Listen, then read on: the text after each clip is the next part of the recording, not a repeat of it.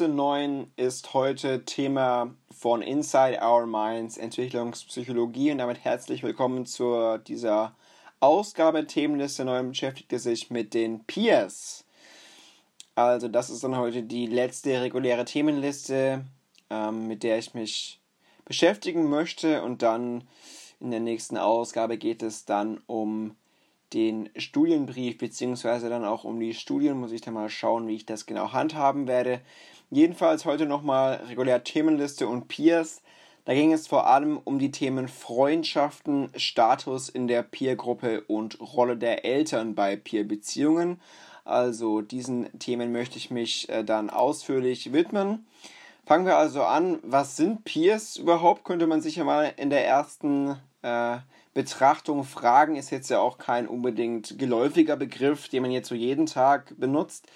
Also Peers, das sind Menschen mit annähernd gleichem Alter und Status. Also die Altersschwankung ist in der Regel so geringer als die zwischen Geschwistern. Und ähm, ja, Eigenschaften einer solchen Peer-Beziehung sind unter anderem Gleichberechtigung, Kooperation, Vertrautheit und Gegenseitigkeit. Also man kann auch Freundschaft im Prinzip sagen, denn auch da sind ja diese Eigenschaften, also Gleichberechtigung, Kooperation und so weiter, vorherrschend. Also Peer-Beziehung bzw. Freundschaft, wie gesagt, Menschen mit annähernd gleichem Alter und Status, das sind Peers. Jean Piaget nahm an, ähm, dass sie in der Gegenwart von ihren Peers offener und auch spontaner sind im Vergleich zur Gegenwart von Erwachsenen. Also auch hier hat sich Jean Piaget mal wieder zu geäußert. Ähm, wenn sich Kinder über ihre Gedanken unterhalten möchten, wenn sie Überzeugungen ausdrücken möchten, dann geht das gegenüber Peers manchmal einfach leichter. Sie können da offener und spontaner sein, eben aufgrund auch der relativen Statusgleichheit. Im Vergleich zu den Erwachsenen, da besteht diese Statusgleichheit eben nicht. Und deshalb kann das mit Peers manchmal auch einfach einfacher gelingen für die Kinder.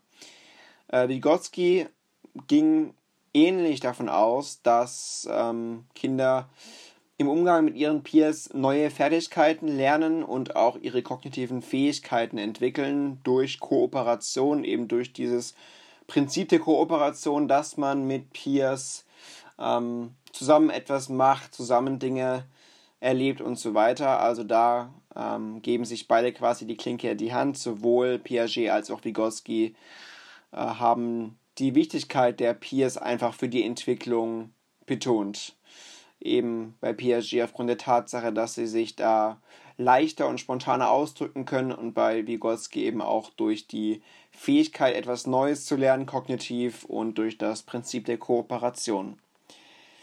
Jetzt kann man sich ja die Frage stellen, ob kleine Kinder auch schon sowas wie Freundschaften haben. Es ist so, dass auch 12 bis 18 Monate alte Kinder schon ähm, manche Kinder eher auswählen als andere und auch Kinder bevorzugen, indem sie sie berühren, anlachen und indem sie auch mehr positive Interaktionen mit den bestimmten Kindern haben. Also da lassen sich so einzelne oder erste Präferenzen ableiten, schon im Alter von 12 bis 18 Monaten. Ab einem Alter von 20 Monaten ist es dann auch schon so, dass äh, Interaktionen mit bestimmten Kindern auch bewusst und mehr äh, initiiert werden als mit anderen Kindern. Also da ist mehr Engagement quasi zu beobachten im Spiel, als es mit anderen Kindern der Fall ist. Mit drei oder vier Jahren ähm, sind die Kinder, Kinder dann in der Lage, Freundschaften mit Gleichaltrigen zu schließen und diese Freundschaften dann auch zu pflegen. Sie sind auch ähm, mit mindestens einem anderen Kind befreundet. Also ja, mit drei oder vier Jahren ist dann dieses Freundschaft-Ding schon recht weit entwickelt. Zwischen dem dritten und siebten Lebensjahr haben Kinder dann auch sowas wie beste Freunde und diese Freundschaften dauern dann auch mindestens mehrere Monate lang an.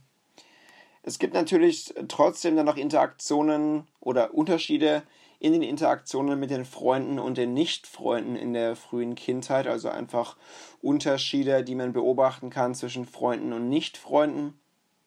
Im Alter von zwei Jahren haben die Kinder schon Fähigkeiten, die ihnen eine höhere Komplexität der sozialen Interaktionen ermöglicht.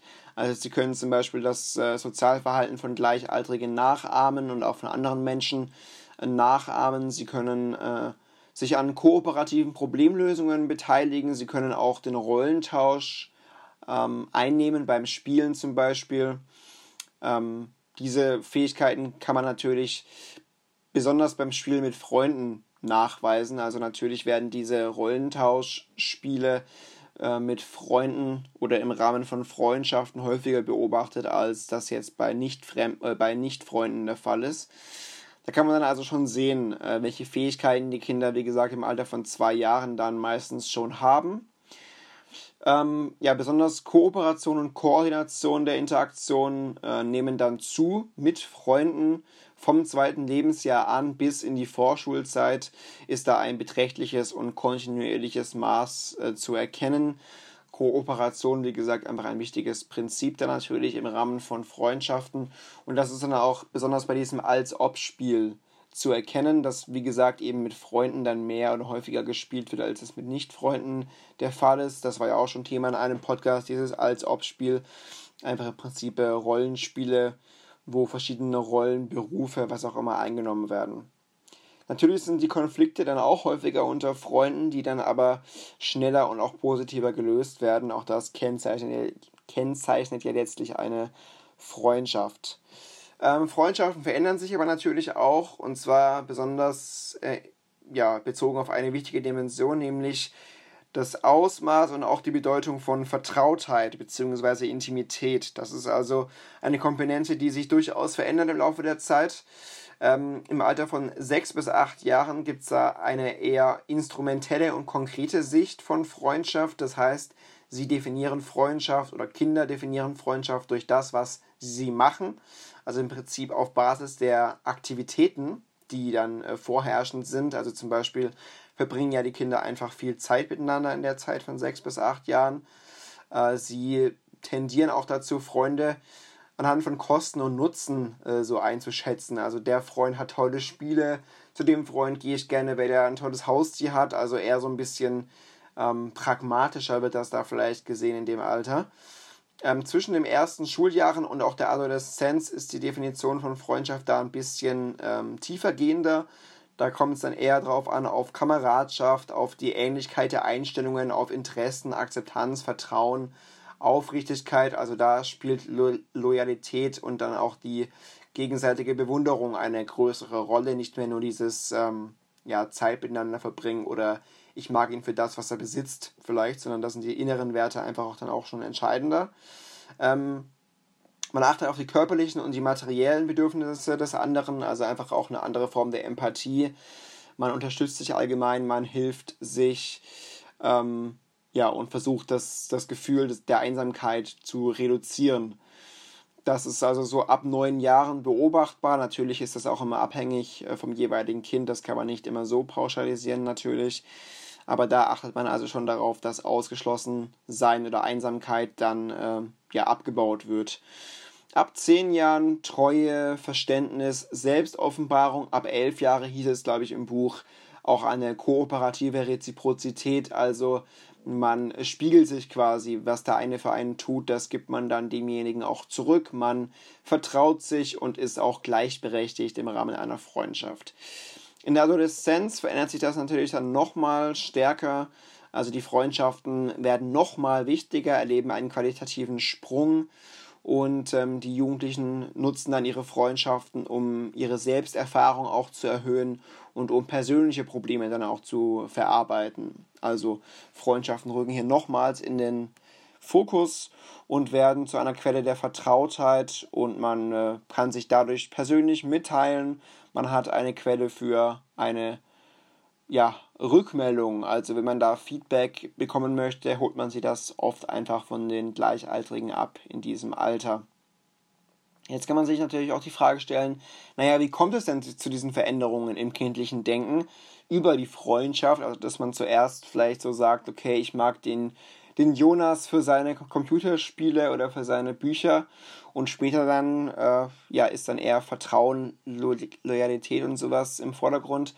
Ähm, Selman nahm an, dass das eine Folge altersbezogener qualitativer Veränderungen im Hinblick auf die Fähigkeit zur Perspektivenübernahme sind. Also hier ist die Perspektivenübernahme laut Selman einfach entscheidend, die Fähigkeit, sich in den anderen hineinzuversetzen. Äh, Hartup und Stevens vertraten, vertreten hingegen die Auffassung, dass äh, Kinder aller Altersstufen Freundschaften ähnlich interpretieren, nämlich als gekennzeichnet von Gegenseitigkeit und Wechselseitigkeit. Aber was sich eben verändert, das ist die Komplexität, mit der Kinder die Freundschaften betrachten und auch diese Dimensionen beschreiben. Also bei Selman, wie gesagt, äh, ist das eine Folge von Veränderungen im Hinblick auf die Perspektivenübernahme, also die Fähigkeit, einfach besser sich in den anderen hineinversetzen zu können, währenddessen bei Hardup und Stevens ähm, diese Fähigkeit zur Wechselseitigkeit schon da ist im Menschen quasi, aber was sich eben verändert, ist die Komplexität der Freundschaften im Prinzip. Grundschulkinder haben äh, verschiedene Dimensionen, mit denen sie Freundschaften bewerten können. Da gibt es verschiedene Stichwörter, nämlich zum Beispiel Bestätigung und Fürsorge, Konfliktlösung, Streit und Enttäuschung, Hilfe und Anleitung, Kameradschaft und Freizeit und der vertrauliche Austausch. Also vertraulicher Austausch, man erzählt sich Probleme und Geheimnisse, Kameradschaft und Freizeit, man sitzt zum Beispiel beim Essen äh, zusammen, man macht Dinge zusammen. Hilfe und Anleitung, man hilft sich bei zum Beispiel Hausaufgaben, man leiht äh, Dinge voneinander aus, Streit und Enttäuschung, man streitet sich natürlich auch, Konfliktlösung, man hört auf zu streiten, man spricht über etwas und ist dann auch nicht mehr sauer und eben lässt sich Bestätigung und Fürsorge. Man gibt sich ein gutes Gefühl und sagt sich gegenseitig, was man gut macht. Man gibt sich eben Komplimente. Freundschaften haben dementsprechend viele Funktionen. Wie gesagt, Unterstützung und Bestätigung.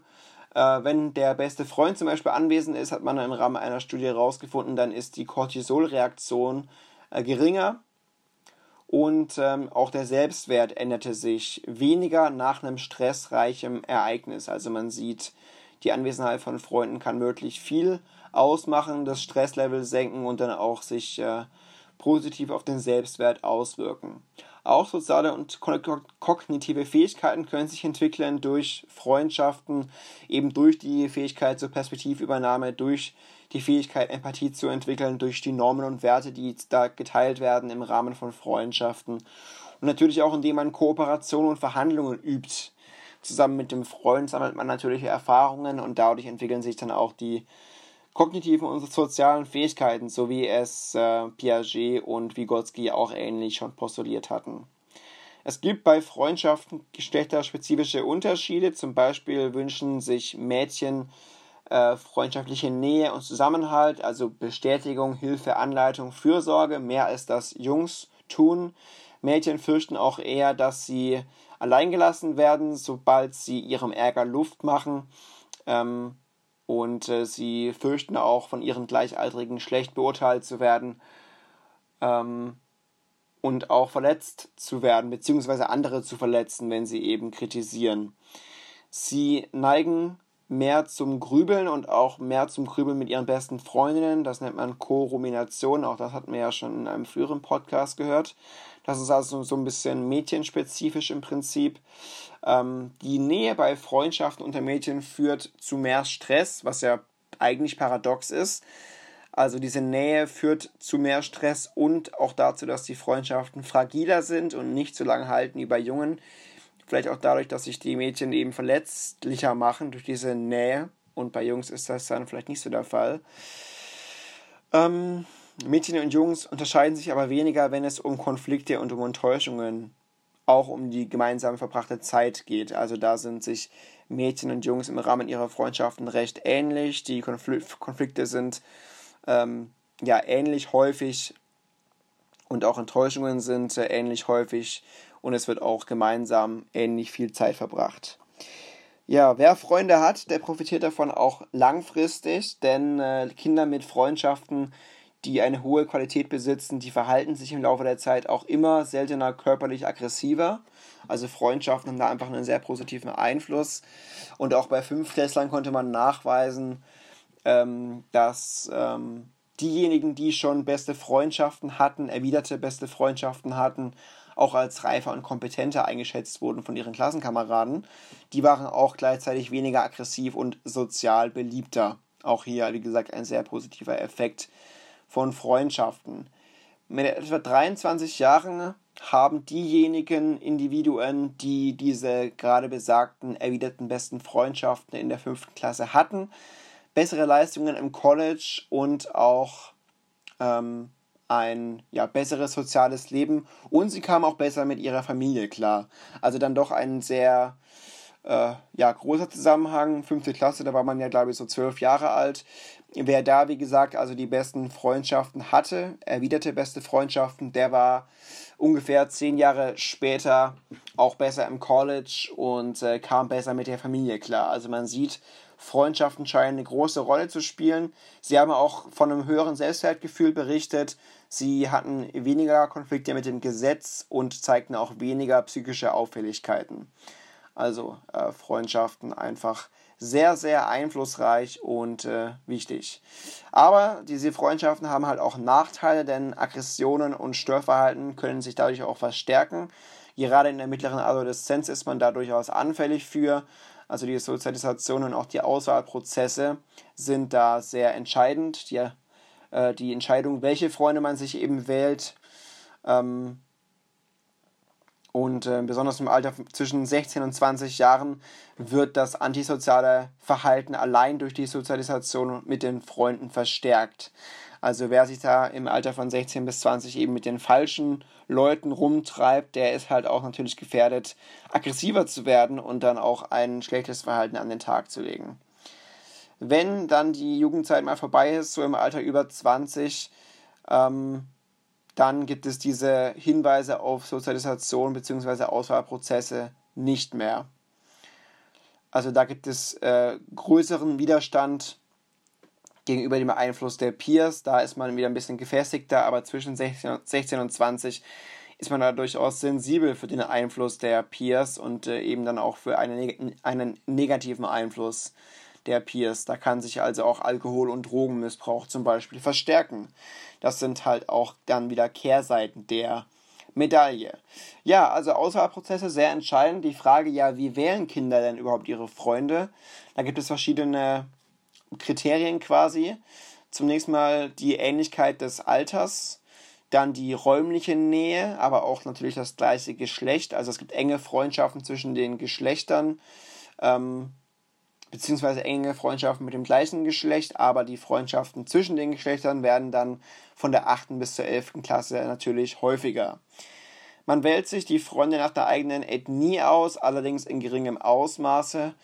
Ähm, wenn Jugendliche Freunde mit anderen Ethnizitäten haben, dann sind das meistens Führungspersönlichkeiten mit umfassenden Sozialbeziehungen, mit, ho mit hoher sozialer Kompetenz und mit einem hohen Selbstwertgefühl also Jugendliche mit äh, Freunden anderer Ethnizitäten durchaus dann quasi ja, mit äh, Vorteilen versehen im Leben. Da kann man äh, positive Korrelationen einfach ableiten.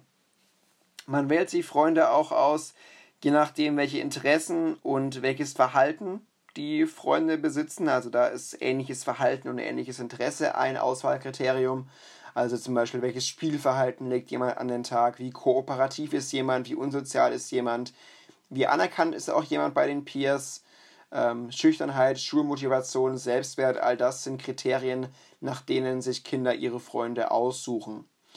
Aber man sucht sich dann auch ab dem Jugendalter ähnliche Ausprägungen von negativen Emotionen. Also wenn jemand zum Beispiel ähm, ja, depressiv ist, dann kann es sein, dass sich diese Depressiven vielleicht dann auch zusammentun. Äh, also auch hier ist Ähnlichkeit dann wiederum äh, entscheidend und äh, Freunde werden nach diesen Kriterien einfach ausgesucht und gewählt. Ja, Kultur ist wiederum natürlich immer ein entscheidender Begriff, der da mit einbezogen und berücksichtigt werden muss. Kulturen unterscheiden sich unter anderem auch darin, wie viele Stunden am Tag Kinder normalerweise mit Peers verbringen. Natürlich gibt es da auch wieder Dinge, und Faktoren, die da herangezogen werden müssen. Die Schulpflicht zum Beispiel. Natürlich kann man äh, nicht so viel mit, mit äh, Freunden machen, wenn man einem Internat zum Beispiel ist oder wenn man zur Schule muss. In anderen Kulturen gibt es die Schulpflicht nicht. Da kann man dann natürlich die Freunde auch öfters sehen. Die Gefährlichkeit der Umgebung spielt eine Rolle. Natürlich ist das eingeschränkt, der Umgang mit den Peers, wenn die Umgebung gefährlich ist.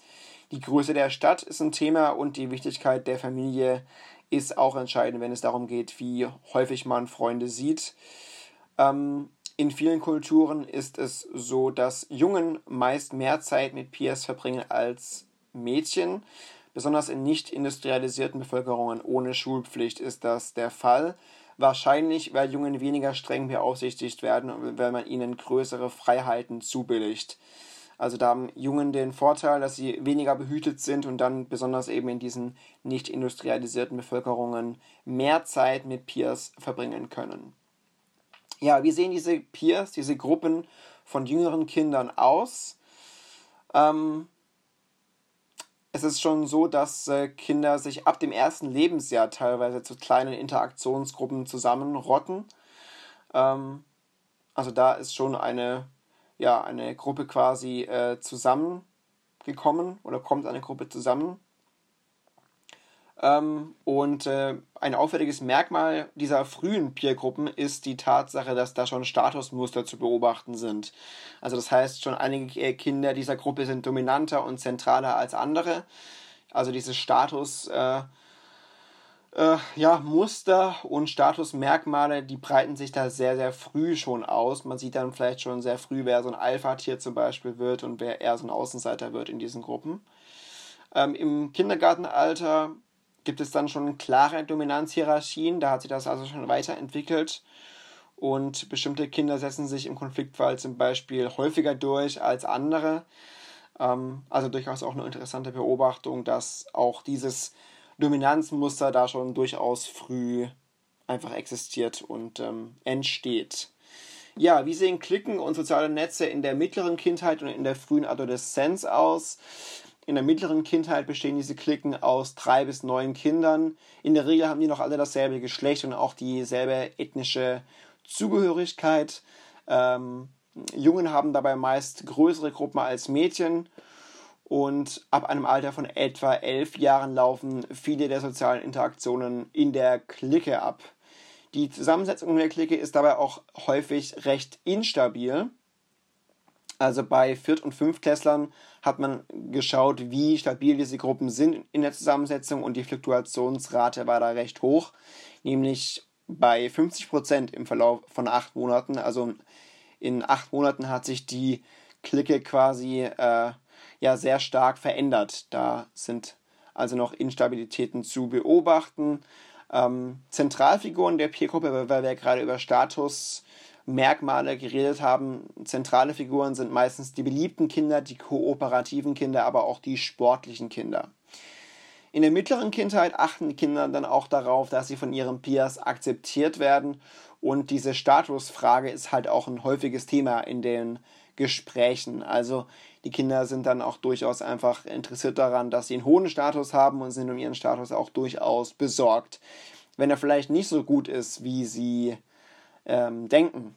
Und vielleicht ist es dann auch so, dass man auch versucht, im eigenen Status zu arbeiten. Wenn man vielleicht nicht so sportlich ist, versucht man das durch Kooperation wieder hinzukriegen oder indem man sich anderweitig beliebt macht. Also da sind Kinder dann äh, durchaus schon früh daran interessiert, an ihrem Status zu arbeiten. Klicken, das sind äh, Freundesgruppen, mal ganz allgemein formuliert, welche Kinder eben freiwillig bilden oder die sie freiwillig äh, dann äh, ja, ähm, nutzen, denen sie freiwillig beitreten. Freunde sind auch Mitglieder derselben Clique, aber die Cliquenmitglieder betrachten sich oder, betrachten nicht alle anderen als enge Freunde. Also es kann einfach sein, dass äh, eine Clique eine Interessengemeinschaft ist, dass sie alle vielleicht denselben Zweck haben oder verschiedene oder ähnliche Ansichten, aber es ist nicht so, dass in der Clique oder innerhalb der Clique alle dann miteinander befreundet sein müssen. Ähm, ja, aber ein zentrales Merkmal der Klicken, das kann man sich eben merken, ist die Tatsache, dass alle sich irgendwie ähnlich sehen. Also vielleicht ist es eine Clique, die zusammen raucht, eine Clique, die zusammen trinkt oder eine Clique, die, zusammen Sport macht, aber wie gesagt, nicht alle, nicht alle Mitglieder der Klicken sind miteinander befreundet oder eng befreundet. Ähm, ja, gezwungenermaßen, sondern auch da gibt es äh, äh, Unterschiede und wie gesagt, die Zusammensetzung ist ja auch nicht unbedingt stabil innerhalb einer solchen Clique. Wie sehen Klicken und solche sozialen Netze im Jugendalter aus? Ähm, es gibt einen Rückgang der Tatsache, dass man nur einer einzigen Clique angehört, also zwischen 11 und 18 Jahren verändert sich das. Da hat man dann mehrere Klicken und nicht mehr nur noch eine. Und auch die Stabilität verändert sich. Also in der 10. Klasse ist die Klickenmitgliedschaft dann schon ziemlich stabil. Da verändert sich nicht mehr viel. Ähm, ab der siebten Klasse sind in, in etwa 10% der Klicken Jungen und Mädchen vertreten. Auch das verändert sich also. In der Mittelstufe gehören dann den Klicken häufig Jugendliche beider Geschlechter an. In, Im frühen und mittleren Jugendalter ist es so, dass es den Jugendlichen äh, wichtig ist, in der beliebten Gruppe zu sein und dass die Normen dann auch übereinstimmen die Normen der Gruppe mit den eigenen Normen, also zum Beispiel wenn es um Kleidungsstil geht oder auch wenn es um Verhalten geht, dann sollten da Ähnlichkeiten bestehen, wenn es nach den Vorlieben der Jugendlichen geht. In der späten Adoleszenz geht die Bedeutung der Clique dann eher ähm, zurück, beziehungsweise die Zugehörigkeit äh, geht dann zurück. Und ähm, auch diese Normen sind nicht mehr allzu wichtig, also die Normen müssen sich nicht mehr so krass decken, wie das vorher der Fall war. Wie gesagt, diese Zugehörigkeit ist nicht mehr so wichtig wie früher. Und deswegen kommt es auch zu weniger Reibereien und zu weniger Feindseligkeiten innerhalb und zwischen den Gruppen, weil einfach das nicht mehr so emotional aufgeladen ist und weil, äh, wie gesagt, einfach diese Normen dann nicht mehr so krass äh, gelebt werden müssen innerhalb einer Clique. Ja, Gruppierungen kann man auch unterscheiden. Das ist einfach, oder sind einfach Gruppen von Jugendlichen, die einen ähnlichen stereotypen Ruf haben. Also da ist vielleicht die äh, Unterscheidung recht äh, ja, zentral.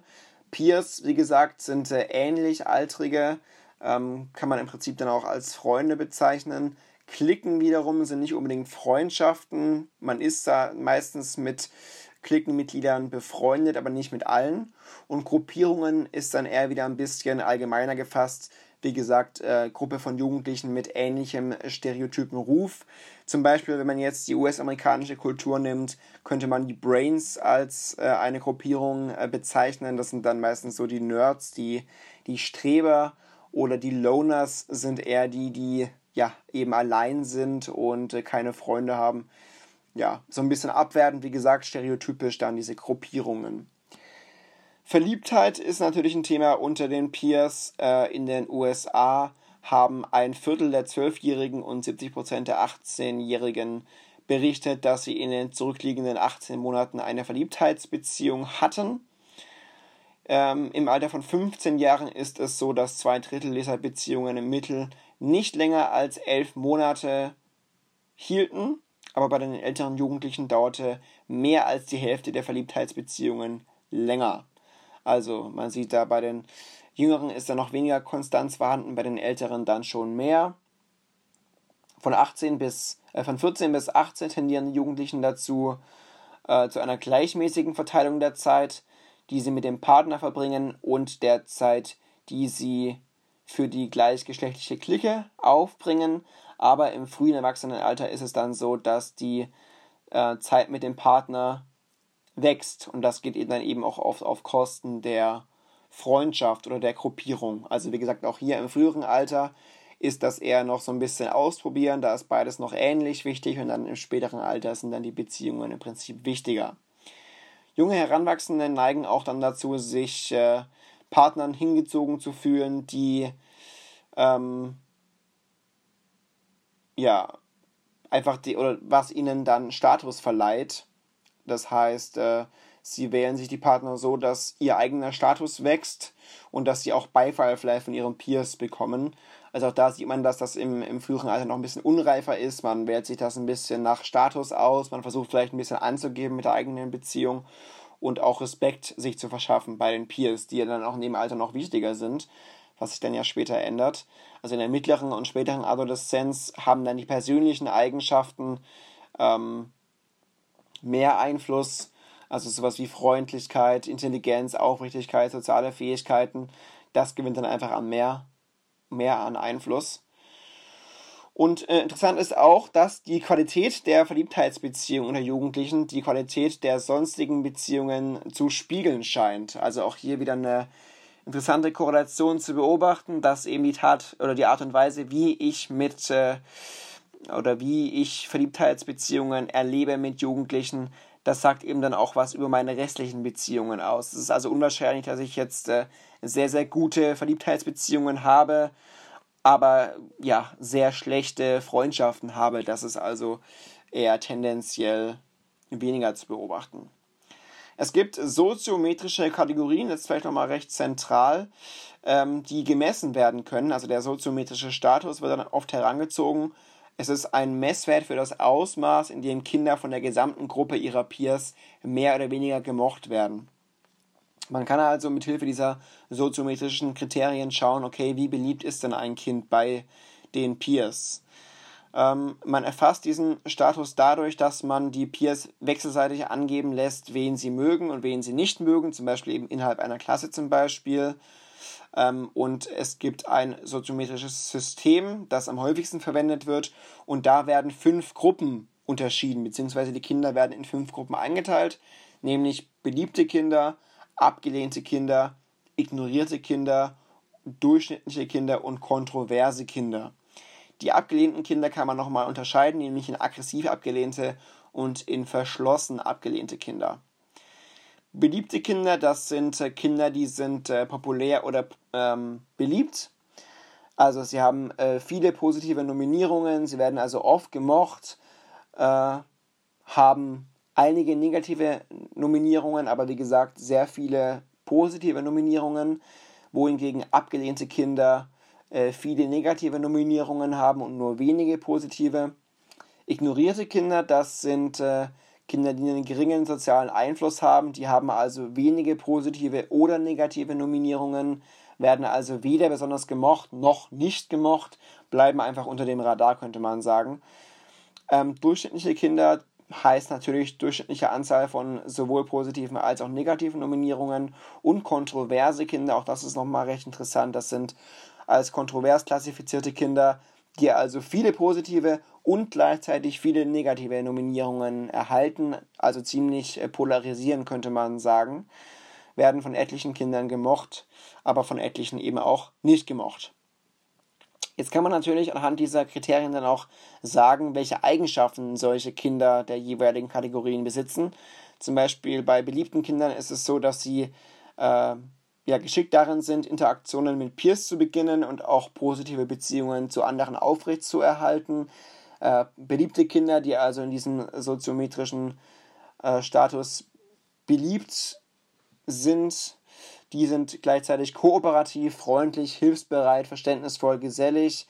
Sie sind gut in der Lage, sich selbst zu regulieren. Sie äh, haben keine starken negativen Gefühle und sind dann auch sportlich und attraktiv.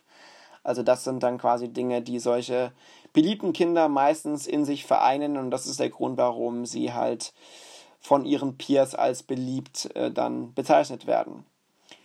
Beziehungsaggression war noch ein Begriff, der in dem Zusammenhang auftauchte. Das ist eine Art der Aggression, bei der man andere aus sozialen Gruppen ausschließt oder ja, man versucht, die Beziehungen eines anderen zu einer Gruppe zu beschädigen.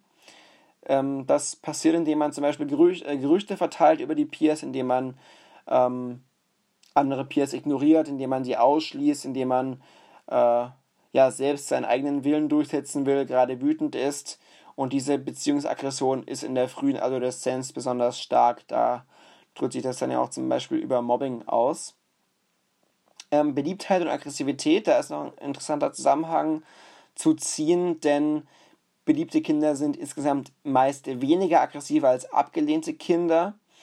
Äh, aber es ist so, dass die sich im Hinblick auf Aggressivität ähm, wenig voneinander unterscheiden. Also wenn es um Durchsetzung geht und um Schubsen und Kämpfen zum Beispiel, dann unterscheiden sich beliebte Kinder oft nicht von den durchschnittlichen Kindern.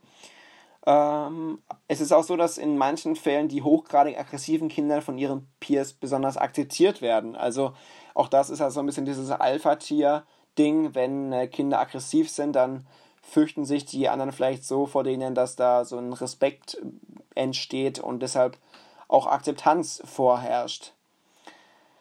Allerdings ist es so, dass Kinder, die von den Peers als ähm, ja, äh, sympathisch bezeichnet werden, dass die nicht son son sonderlich, sonderlich aggressiv sind. Also wenn man gemocht wird, ist man gleichzeitig meistens nicht aggressiv. Ähm, aber wenn man Kinder als Status hoch wahrnimmt, die aber auch gleichzeitig beliebt sind, dann werden die als überdurchschnittlich aggressiv eingeschätzt. Also man sieht hier, äh, statushohe, statushohe Kinder kann es geben innerhalb einer Gruppe, aber die sind dann halt ähm, meistens überdurchschnittlich aggressiv und trotzdem beliebt, in Anführungszeichen. Wie gesagt, das ist eben dieses Respekt-Ding. Man weiß, okay, der ist vielleicht so ein Alpha-Tier, der ist aggressiv, der tut mir vielleicht was, wenn ich mich nicht gut mit ihm stelle und deshalb Status hoch und beliebt, aber halt auch gleichzeitig oft aggressiv. Ähm, ja, und wenn diese Jugendlichen wissen, okay, ich werde als Status hoch wahrgenommen und wenn sie äh, sich dessen bewusst sind, dass sie auch beliebt gleichzeitig sind, dann werden sie auch mit einer hohen Wahrscheinlichkeit körperliche Aggression und Beziehungsaggression einsetzen. Also wenn die lernen, okay, hey, ich habe einen hohen Status und ähm, ich bin beliebt, dann äh, ja, ist das natürlich so ein bisschen verstärkendes Verhalten und die werden im Laufe ihrer, ihres Lebens auch weiterhin aggressiv sein, weil sie natürlich auch gelernt haben, dass das irgendwie positiv ist. Ja. So viel dann also zur, zum Zusammenhang Beliebtheit und Aggressivität und auch ein bisschen noch zu den äh, beliebten Kindern. Wie sind denn die aggressiv abgelehnten Kinder, könnte man sich fragen. Die haben eine besondere Neigung zu feindlichem, zu drohendem, zu störendem Verhalten, auch zu kriminellem Verhalten. Sie neigen auch zu körperlicher Aggression. Ähm, sie sind selbst auch gut dabei, wenn es darum geht, anderen böswillige Absichten zu unterstellen, selbst wenn die Absichten äh, ungewiss sind oder sogar wohlwollend sind. Also dadurch, dass sie ja selbst ähm, eher aggressiver sind, unterstellen sie auch anderen mehr Aggressivität, ähm, wobei Aggressiv Aggression bei Jugendlichen äh, bidirektional ist. Das heißt, äh, Aggression ist ein Prädiktor für mehr Ablehnung, mehr Ablehnung äh, gleichzeitig auch wieder ein Prädiktor für mehr Aggression. Also das ist so ein bisschen der, der Teufelskreis der Aggression vielleicht. Es ist schwer da rauszukommen, weil man ähm, abgelehnt wird. Und wenn man abgelehnt wird, ist es schwer, dann auch wieder reinzukommen, logischerweise. So viel zu den aggressiv abgelehnten Kindern, jetzt zu den verschlossen abgelehnten Kindern. Die sind sozial zu zurückgezogen und auch argwöhnisch. Sie sind schüchtern und sozial ängstlich. Und dieser soziale Rückzug ist Ursache, aber auch Folge des Ausgeschlossenwerdens und der Ablehnung. Also auch hier ist wieder so eine bidirektionale Komponente auszumachen. Ähm, Kinder, die sozial zurückgezogen sind, weil sie sich gern allein beschäftigen, die stoßen wiederum nicht auf Ablehnung, beziehungsweise nicht unbedingt auf Ablehnung. Also es gibt ja schon einen Unterschied, ob man abgelehnt wird oder ja, ob man jetzt verschlossen ist, äh, weil man einfach gerne alleine ist, dann ist man ja nicht unbedingt unbeliebt, aber man wird auch ignoriert eventuell. Ähm, aber man kann natürlich auch wirklich direkt ausgeschlossen werden, weil man ähm, ja irgendwie einfach nicht in die Gruppe passt. Und dann ist es natürlich was anderes, als wenn man einfach nur gerne alleine ist. Wie sind ignorierte Kinder so drauf? Das sind Kinder, die meistens weniger gesellig sind ähm, und auch äh, weniger störend oder aggressiv als durchschnittliche Kinder.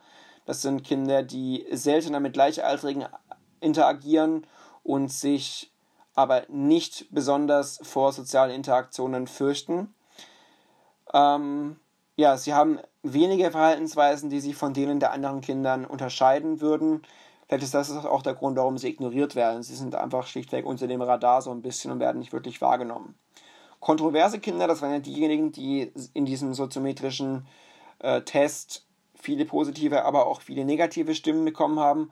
Das sind äh, ja, Kinder, die oft Eigenschaften von Beliebten, aber auch von abgelehnten Kindern haben. Also sie sind aggressiv, störend, schnell, wütend, sind aber auch kooperativ, gesellig, sportlich, humorvoll, haben also so von alles, von allem ein bisschen. Sie sind sozial sehr aktiv, sind auch häufig Gruppenführer, ähm, werden aber auch als arrogant und snobistisch erlebt.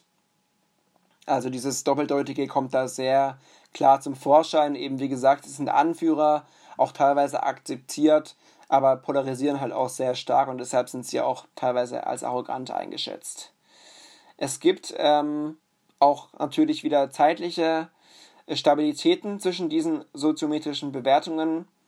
Man hat nämlich herausgefunden, dass äh, die beliebten und die abgelehnten Kinder über kurze Abschnitte in ihrer Kategorie bleiben. Also wer quasi beliebt oder abgelehnt ist, der bleibt innerhalb von Wochen oder Monaten auch in dieser Kategorie. Aber ignorierte und kontroverse Kinder ändern ihre, ihren Status mit großer Wahrscheinlichkeit. Also wer erstmal beliebt ist und wer erstmal abgelehnt ist, der bleibt in dieser Schublade. Aber bei ignorierten und kontroversen Kindern ist da eine Veränderung durchaus schnell ja, äh, möglich. Da kann sich der Status also schnell ändern. Ähm, und nur diejenigen Kinder behielten ihren Gesamtstatus, die am Anfang als durchschnittlich beurteilt wurden. Also beim durchschnittlichen soziometrischen Status ist da eine Stabilität festzustellen über die Zeit. Ähm, fast zwei Drittel hingegen, die als beliebt, abgelehnt oder kontrovers eingeschätzt wurden, hatten nach zwei Jahren ein anderes Urteil. Da sieht man also, dass eben diese eben erwähnten beliebten, abgelehnten, kontroversen Kinder äh, ja, ihren Status eher ändern als diese durchschnittlichen Kinder. Man hat auch festgestellt, dass der soziometrische Status bei abgelehnten Kindern in der Regel höher ist als bei beliebten, ignorierten oder kontroversen Kindern. Also die Stabilität ist bei den abgelehnten Kindern im Prinzip am höchsten, heißt im Prinzip, äh, es ist für die abgelehnten Kinder in der Regel schwer, aus, diesem, aus dieser Schublade des Abgelehntseins rauszukommen, beziehungsweise ja, wollen sie das oder können sie das teilweise ja auch nicht. Kann man jetzt ja sehen, wie man möchte. Einerseits kommen sie vielleicht nicht raus, weil sie dieses, äh, dieses Stigma auf der Stirn geschrieben haben. Auf der anderen Seite haben sie vielleicht auch nicht die Fähigkeiten, sind zu aggressiv und so weiter ähm, weshalb sie diesen Status dann halt auch behalten. Also das ist vielleicht durchaus wichtig zu merken, dass die abgelehnten Kinder da eine hohe soziometrische Stabilität haben im Vergleich zu beliebten, ignorierten oder kontroversen Kindern. Es gibt natürlich auch hier wieder kulturelle Unterschiede, wenn es um diesen Peer-Status geht. Ähm, zum einen hat man da in den 1990er Jahren gesehen, dass scheue, sensible und vorsichtige chinesische Kinder von ihren Lehrern als sozial kompetent und auch als Führungsfiguren gesehen wurden. Und das ist natürlich im, im klaren Gegensatz zu den äh, westlichen Ländern, denn da sind diese äh, ja, gehemmten und scheuen Peers natürlich nicht so angesehen. Aber wie gesagt, in den 90er Jahren war dieses äh, scheue, sensible, vorsichtige Verhalten in, in China ein Verhalten, was als sozial kompetent angesehen würde, wurde, diese gehemmten, eher scheuen Menschen waren dann, wie gesagt, eher Führungsfiguren und wurden von den Peers auch gemocht.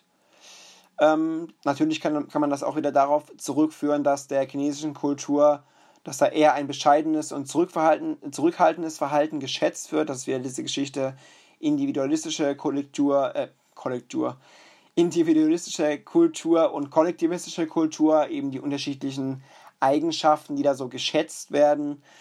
Und das ist dann auch der Grund, warum dieses Bescheidene in der chinesischen Kultur halt auch mehr geschätzt wurde und anders geschätzt wurde, vor allem als es im Westen der Fall ist.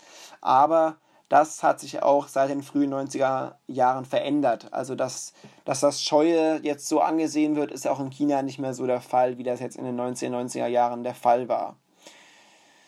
Man kann auch anhand des soziometrischen Statuses äh, Verhaltensprobleme vorhersagen. Dazu gab es im Buch eine Statistik. Da wurden die beliebten, durchschnittlichen, ignorierten und abgelehnten Kinder einmal quasi äh, untersucht und man hat dann geschaut, ja, welche Kinder waren denn ähm, eher äh, ja, assoziiert mit einem Schulabbruch, mit einem Schulverweis, mit Problemen mit der Polizei, welche wurden nicht versetzt, welche haben eher geschwänzt. Und da hat man zum Beispiel gesehen, dass die abgelehnten Kinder ähm, mehr Probleme mit der Polizei haben, dass die häufiger einen Schulabbruch begehen, dass die auch häufiger schwänzen als jetzt zum Beispiel beliebte Kinder. Ähm, dass aber beliebte Kinder durchaus auch die Schule abbrechen, dass sie auch schwänzen und äh, nicht versetzt werden. Also es ist ja auch nicht nur so, dass beliebte Kinder zum Beispiel Streber sein müssen. Das sind ja auch teilweise Kinder, die vielleicht nicht so gut in der Schule sind. Und ähm, ja, das sind also so diese größten Auffälligkeiten, würde ich mal sagen. Bei den durchschnittlichen Kindern äh, war Schwänzen, Schulverweis und äh, Probleme mit der Polizei natürlich auch ein Ding. Auch Schule, Schulabbruch war ein Ding. Ähm, und bei den ignorierten Kindern war äh, ja das auch vorherrschend. Auch da gab es das Nicht-Versetzte, das, das Schwänzen ähm, und den Schulverweis. Gab es jetzt, würde ich mal sagen, keine sehr großen Unterschiede zum, zum durchschnittlichen äh, soziometrischen Status. Ich denke mal, dieses Abgelehnte oder der Unterschied vom Abgelehnten zum Beliebten ist da so das Markanteste im Prinzip. Gibt auch viele unspezifische ähm, Unterschiede da in dieser Statistik, die nicht weiter ausgeführt werden konnten. Noch so ein bisschen zu diesem schikanierten Peer-Status. Ähm, das sind einfach Kinder, die das Ziel von Aggression werden und auch das Ziel von Erniedrigung sind. Im Rahmen von Peer-Beziehungen ähm, auch hier gibt es wieder einen bidirektionalen Zusammenhang zwischen Schika äh, Schikanierung und Aggression. Ähm, das heißt, ja, Aggressivität, Migration und geringe Selbstregulierung sind Risikofaktoren. Wer also aggressiv ist oder wer Migrant ist, wer eine geringe Selbstregulierung hat, der wird eher schikaniert. Und das wiederum trägt ja dann ja auch wieder dazu bei, dass man noch aggressiver wird. Wenn man erstmal schikaniert wird, steigt logischerweise auch wieder die Aggression. Ähm, also im Laufe der Zeit ist es so, dass äh, ein schikaniertes Kind zunehmend aggressiv wird, sich zurückzieht und dann auch zu Rückzug und Depression neigt. Es gibt wiederum auch äh, Zusammenhänge zwischen Bindung und sozialer Kompetenz. Also eine sichere Bindung zwischen Elternteil und Kind fördert die Kompetenz im Umgang mit den Peers. Auch das ist eine interessante Beobachtung. Ähm, wir haben ja über die Bindungsstile gesprochen, also sicherer Bindungsstil, äh, unsicher ambivalent, unsicher vermeidend und desorganisiert. Und ähm, jetzt hat man gesehen, okay, wenn da eine sichere Bindung vorliegt, dann ist das Kind auch mit hoher, mit hoher Wahrscheinlichkeit später sozial kompetent. Also sichere gebundene Kinder haben positive soziale Erwartungen. Sie haben zum Beispiel ein positives Arbeitsmodell, wenn es um Beziehungen geht. Sie haben eine Basis, um das Prinzip der Wechselseitigkeit zu verstehen. Also sie haben dieses Reziprozitätsprinzip verstanden in Beziehungen, können das einhalten und sie sind auch emotional positiv eingestellt, begeisterungsfähig, zuversichtlich, wenn sie gleichzeitig eine sichere Bindung erfahren haben.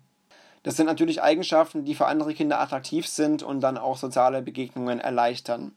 Ähm, es ist aber auch so, oder könnte auch sein, dass die Eigenschaften der Kinder, die zum Beispiel ihre Geselligkeit, ähm, aber auch die Qualität ihrer Bindungen als auch die Qualität ihrer Beziehungen zu den Peers beeinflussen. Also das heißt, dass die Geselligkeit im Prinzip auch ähm, diese Effekte erklären kann. Ähm, Geselligkeit kann sich also auf die Qualität der Bindungen, aber auch auf die Qualität der Beziehungen zu den Peers auswirken. Also wie gesagt, ein Zusammenhang zwischen, zwischen Bindungserfahrung und Beziehungserfahrung ist hier auf jeden Fall äh, festzustellen aber auch die Geselligkeit ist letztlich auch ein Maß, was äh, beides erklären könnte, was diese Korrelation auch äh, alternativ erklären könnte. Ja, gleichzeitig hat die unsichere, äh, unsichere Bindung, wie man sich vorstellen kann, natürlich auch einen Einfluss auf den Umgang mit den Peers. Ähm, zum Beispiel eine, einen feindlichen Attributionsstil und auch Unfreundlichkeit.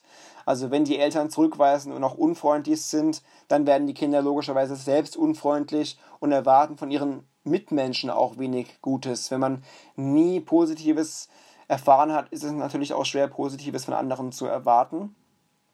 Auch Aggression ist eine Folge, eine mögliche Folge, welche eine unsichere Bindung haben kann. Also äh, wenn unsicher gebunden wurde, dann sind die Kinder auch später wahrscheinlicher aggressiv. Sie meiden auch Peer-Interaktionen, ähm, weil sie eben eher Zurückweisung erwarten und ähm, diese Erfahrung dann zu vermeiden versuchen, indem sie einfach von vornherein diese Peer-Interaktionen umgehen. Also man sieht hier, wie umfangreich diese unsichere Bindung sich äh, auswirken kann auf das Leben und dann auch auf den Umgang mit den Peers indem man eben Peer-Beziehungen vielleicht ganz vermeidet, indem man aggressiver wird, indem man unfreundlicher wird und indem man einfach auch Schlechteres erwartet von den Kindern. Ja, vielleicht noch am Ende oder zum Abschluss, welche Überzeugungen, welche Verhaltensweisen, welche Eigenschaften haben denn Eltern von sozial kompetenten Kindern? Die haben eine aktive Rolle oder haben die Überzeugung, dass sie eine aktive Rolle spielen sollten, ähm, wenn es darum geht, ihren Kindern soziale Fähigkeiten zu lehren. Und sie sorgen auch dafür, dass ihre Kinder Gelegenheiten haben überhaupt, dass solche Peer-Interaktionen stattfinden können. Ähm, weiterhin haben sie die Ansicht, dass, ja, dass ihre Kinder auch deshalb manchmal unangemessene Verhaltensweisen im Umgang mit einem Peer zeigen, weil die spezielle Situation in bestimmter Weise beschaffen ist. Also es ist nicht immer so, dass das auf das Kind zurückzuführen ist, sondern manchmal sind die Situationen auch einfach so, dass sich Kinder unangemessen verhalten, zum Beispiel aggressiv verhalten. Es ist also nicht immer so am Kind festzumachen, sondern natürlich auch an der Situation manchmal. Sie geben ihren Kindern die Chance, Konflikte selber zu lösen. Also sie behüten die nicht immer selbst. Sie ähm, ähm, greifen da nicht immer ein, sondern entfernen sich auch mal aus der Situation und geben dann den Kindern die Chance, ihre eigene Kompetenzen auch einfach zu erwerben. Sie geben ihren Kindern die Gelegenheiten, mit äh, ja, Altersgenossen sich überhaupt zu treffen und beaufsichtigen sie dabei, ohne aber auch immer völlig zu kontrollieren. Da wurde auch der Begriff des sozialen Türstehers geprägt. Wie gesagt, ähm, sie kontrollieren das, äh, aber jetzt auch nicht allzu sehr. Sie greifen nicht andauernd ein. Sie geben einfach ihren Kindern da die Gelegenheit zum sozialen Austausch, ohne zu sehr da penetrant zu werden und zu, ähm, zu sehr zu kontrollieren. Sie üben mit ihren Kindern auch äh, die Tatsache, wie man mit unbekannten Peers umgeht. Äh, zum Beispiel machen sie Vorschläge, was man denn sagen kann, wenn man zu einer neuen Gruppe hinzustößt. Also sie sind da durchaus auch als beratende äh, Instanz unterwegs und helfen, neue Kontakte aufzubauen. Sie sprechen mit den Kindern über ihre Gefühle natürlich und auch darüber, wie man mit anderen umgeht. Nur wenn man über Gefühle spricht, können natürlich auch die Kinder das dementsprechend umsetzen und ihre eigenen Gefühle verstehen. Sie sind letztlich auch ein Rollenmodell, also ein Vorbild, wenn es darum geht, zu kommunizieren. Ja, je nachdem, wie die Eltern kommunizieren, so kommunizieren dann auch die Kinder mit hoher Wahrscheinlichkeit. Und was man auch festgestellt hat, dass äh, die Eltern von sozial kompetenten Kindern eben auch eher wohlhabend sind und weniger Stress haben. Wir haben ja schon öfters über diesen sozioökonomischen Stress geredet und wenn da ein hoher sozioökonomischer Status vorliegt, dann ist weniger Stress vorhanden und äh, ja, das führt eben auch oft zu einer besseren Erziehung. Also, so viel zu den Überzeugungen, Verhaltensweisen und Eigenschaften der Eltern von sozial kompetenten Kindern. Noch ganz zum Abschluss haben ähm, Theoretiker etwas Besonderes an Peer-Beziehungen definiert, nämlich Theoretiker wie Jean Piaget, aber auch wie Vygotsky und Sullivan. Die haben nämlich behauptet, dass äh, Aspekte wie Gleichberechtigung, wie Reziprozität, wie Kooperation und Vertrautheit ähm, zum logischen Denken beitragen und auch die Sorge um andere Menschen verbessern. Also das sind ja alles äh, Kompetenzen, die oder äh, ja, Aspekte einer guten Peer-Beziehung, Gleichberechtigung, Reziprozität, Kooperation und so weiter. Und das fördert letztlich die kindlichen Fähigkeiten zum logischen Denken und wie gesagt zum Mitgefühl. Und daraus kann man wiederum auch ableiten und wieder mal verstehen, wie wichtig solche Peer-Interaktionen dann auch für die Kinder sind, weil sie dadurch halt auch ganz, ganz viel mitnehmen können, einfach für ihr Leben weil sie dadurch letztlich auch ganz viel lernen können. Also, das ist das Besondere an Peer-Beziehungen laut Piaget und Co. Wir haben sonst gerade gelernt, dass äh, sozial oder dass die Eltern von sozial kompetenten Kindern ganz bestimmte Eigenschaften haben, indem sie so eine soziale Türsteherrolle unter anderem einnehmen. Äh, wir haben gesehen, dass eine unsichere Bindung auch einen schlechten Einfluss auf den Umgang mit Peers hat zum Beispiel aufgrund von Aggression, aufgrund von Vermeidungsverhalten. Wir haben gesehen, dass natürlich auch zwischen Bindung und sozialer Kompetenz Zusammenhänge da sind allgemein. Wir haben den schikanierten Peer-Status ein bisschen genauer betrachtet und gesehen, was da Risikofaktoren sind, haben den äh, Zusammenhang zwischen dem, äh, dem soziometrischen Status und den Verhaltensproblemen ein bisschen erläutert. Äh, kulturelle Unterschiede waren natürlich wieder ein Thema in China Stichwort 1990er Jahre.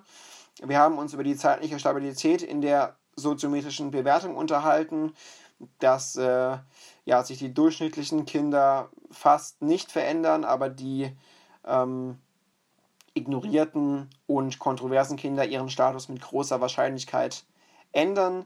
Wir haben uns angeschaut oder gehört, äh, welche Eigenschaften kontroverse Kinder haben, welche Eigenschaften ignorierte Kinder haben, letztlich auch verschlossen abgelehnte und äh, aggressiv abgelehnte Kinder. Ähm, Beliebtheit und Aggressivität war ein Thema, Beziehungsaggression ein wichtiger Begriff. Beliebte Kinder haben auch ganz bestimmte Eigenschaften. Wir haben äh, den soziometrischen Status beleuchtet, äh, kontrovers, durchschnittlich, ignoriert, abgelehnt und beliebt, zumal sich äh, abgelehnt wiederum aufteilt in aggressiv abgelehnt und verschlossen abgelehnt. Wir haben uns Verliebtheit unter, unter Gleichaltrigen angeschaut, Gruppierungen kurz, kurz äh, thematisiert, Stichwort Brains und Loners. Wir haben Klicken thematisiert und soziale Netze, wie sie sich in der Adoleszenz auch unter anderem entwickeln, wie diese Gruppen und Peers auch beschaffen sind, ähm, Kultur- und Peer-Erfahrungen, dass eben äh, die Kulturen diese Peer-Erfahrungen ganz unterschiedlich definieren, je nachdem, wie die Schulpflicht aussieht, je nachdem, wie wichtig die Familie ist, je nachdem, wie gefährlich auch zum Beispiel die Umgebung ist.